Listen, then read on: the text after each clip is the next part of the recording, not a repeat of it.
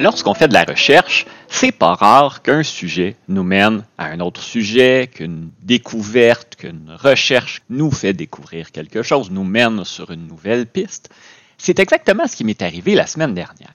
J'ai enregistré un épisode dans lequel je parlais du fait que les métiers étaient genrés en 1911 et que même les métiers qui ne l'étaient pas l'étaient en réalité. Je vous citais en exemple le fait qu'il y avait beaucoup de femmes qui enseignaient, mais jamais au niveau universitaire. Avant de vous dire ça, j'ai été vérifié, juste pour être certain que mon intuition sur l'absence de femmes dans les universités était bonne. Elle l'était, mais de justesse. Il y avait une femme qui enseignait à l'Université McGill sans en avoir le titre et elle est devenue, en 1912, la première femme à porter le titre de professeur d'université au Canada, mais c'est un titre qu'elle a obtenu de haute lutte.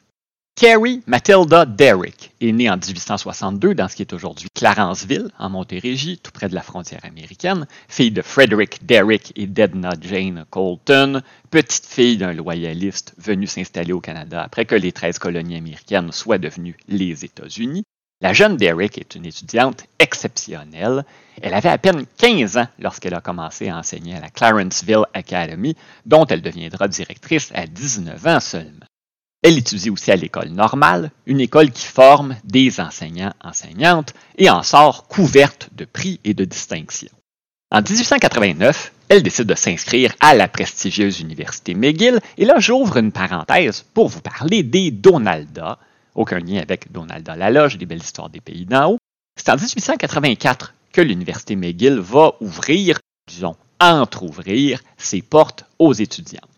On va diplômer un premier groupe de huit femmes en 1888, soit 16 ans avant que l'Université Laval n'ait sa première diplômée. Elle s'appelait Marie Sirois. Et près d'un quart de siècle avant que Marie Gérin-Lajoie ne devienne la première bachelière de ce qui est aujourd'hui l'Université de Montréal.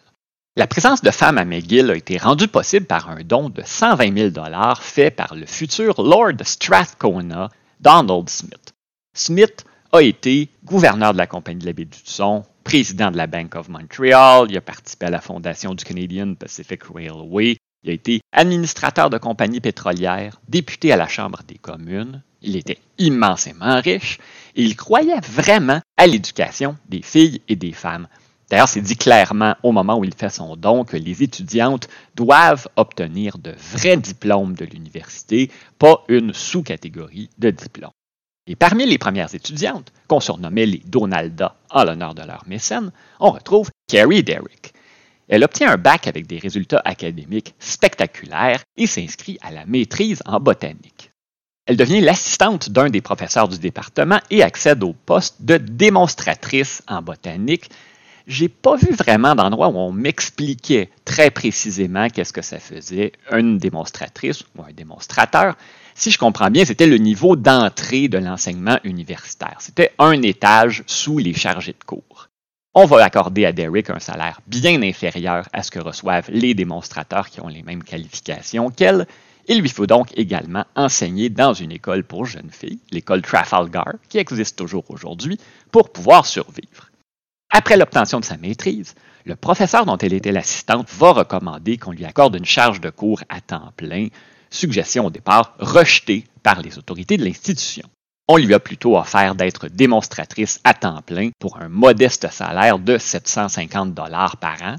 Finalement, Donald Smith, encore lui, qui était chancelier de l'université à ce moment-là, va intervenir et Derrick devient finalement chargé de cours, mais encore une fois, à rabais, et elle doit enseigner un cours l'été elle qui avait l'habitude de profiter de cette saison estivale pour faire des stages de perfectionnement à l'étranger, elle ne pourra plus le faire.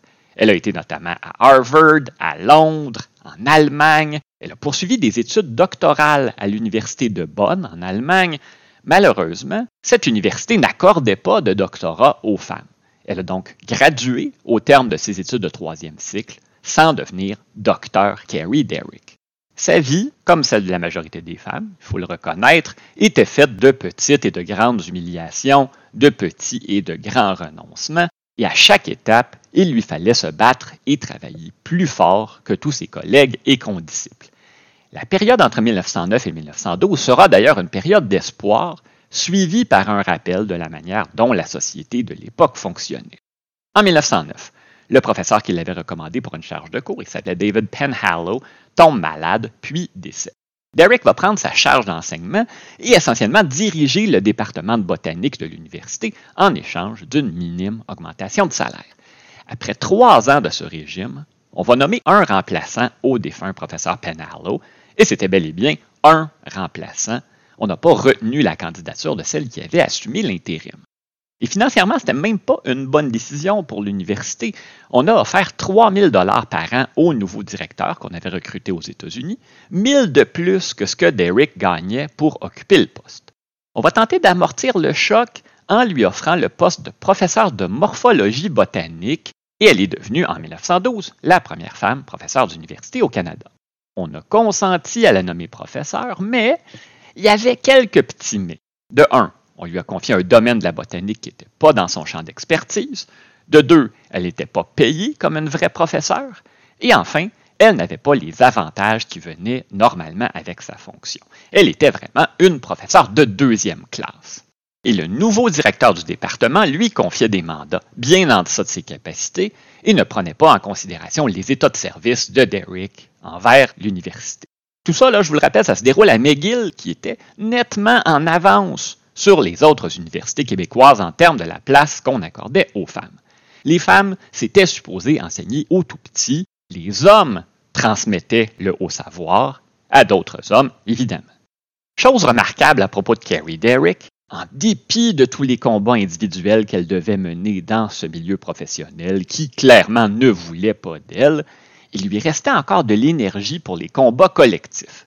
Elle sera présidente de la Montreal Council of Women, puis de la Montreal Suffrage Association, des regroupements très anglo-protestants qui travaillaient à l'amélioration de la condition des femmes et à l'obtention du droit de vote. Anglophones et francophones n'avaient pas tendance à travailler ensemble à ce moment-là. Ça, ça viendra plus tard. Il y a un autre combat de Carrie Derrick, ce sera le contrôle des naissances, le droit des femmes de ne pas produire des enfants à la chaîne, notamment grâce à la contraception. Et ça, c'est une question épineuse. À l'époque, le mouvement en faveur de la limitation des naissances allait de pair avec l'eugénisme, ce courant de pensée qui disait qu'on pouvait améliorer la société en empêchant les éléments qu'on considérait comme indésirables de se reproduire. Les personnes aux prises avec des problématiques de santé mentale, au premier chef, mais c'était évidemment pas le genre de terme qu'on employait à ce moment-là. Au Canada, on a deux provinces, l'Alberta et la Colombie-Britannique, où l'eugénisme était assez fort pour amener leur législature à se doter de lois permettant la stérilisation, plus ou moins volontaire, des individus qu'on voulait voir disparaître du pôle génétique. Et on avait la main laisse d'ailleurs quand venait le temps de stériliser des femmes des Premières Nations, mais ça, c'est un différent sujet. L'eugénisme a eu peu d'écho au Canada français où le contrôle des naissances était condamné sans réserve. On le sait, il fallait faire le plus d'enfants possible. Le pape s'est prononcé clairement contre l'eugénisme. Mais ça aurait été hautement souhaitable que les femmes aient un accès facile à la contraception, surtout à Montréal, où la mortalité infantile causée par les mauvaises conditions de vie et d'hygiène était extraordinairement élevée. Mais globalement, dans les familles de quatre enfants où on n'avait pas de quoi manger, en ajouter quatre de plus ou six de plus, c'était pas judicieux. Mais une femme anglo-protestante du niveau d'instruction de Carrie Derrick qui encourageait la limitation des naissances dans le Montréal de l'époque, voulait voir les familles francophones, pauvres, formées de gens peu instruits, limiter les naissances. J'ai pas lu des pages et des pages de ces allocutions, il est difficile de savoir exactement quelles idées elle véhiculait et comment, mais est-ce que les considérations entre guillemets, raciales, selon les définitions qu'on en faisait à ce moment-là, et classistes étaient complètement absentes de sa vision du contrôle des naissances, je vous avoue que je n'ai pas trouvé de réponse à mes questions là-dessus. La bonne foi se présume, mais vous me permettrez d'utiliser mon devoir de réserve avant de saluer son travail en la matière. Mais on n'a pas encore fini de faire le tour de la carrière de Carrie Derrick. Elle a donné le premier cours sur la génétique et l'évolution au Canada elle a été publiée dans de nombreuses revues scientifiques et son travail a mené à la création du département de génétique de l'Université McGill. Sa santé déclinante l'a obligé à prendre sa retraite en 1929, à 67 ans, et son université, qui avait tellement résisté à l'idée de lui offrir un poste de professeur, a fait d'elle une professeure émérite après sa retraite. Est-ce que ça a été doux amer à recevoir? Ça, l'histoire ne le dit pas. Madame Derrick s'est éteinte en 1941.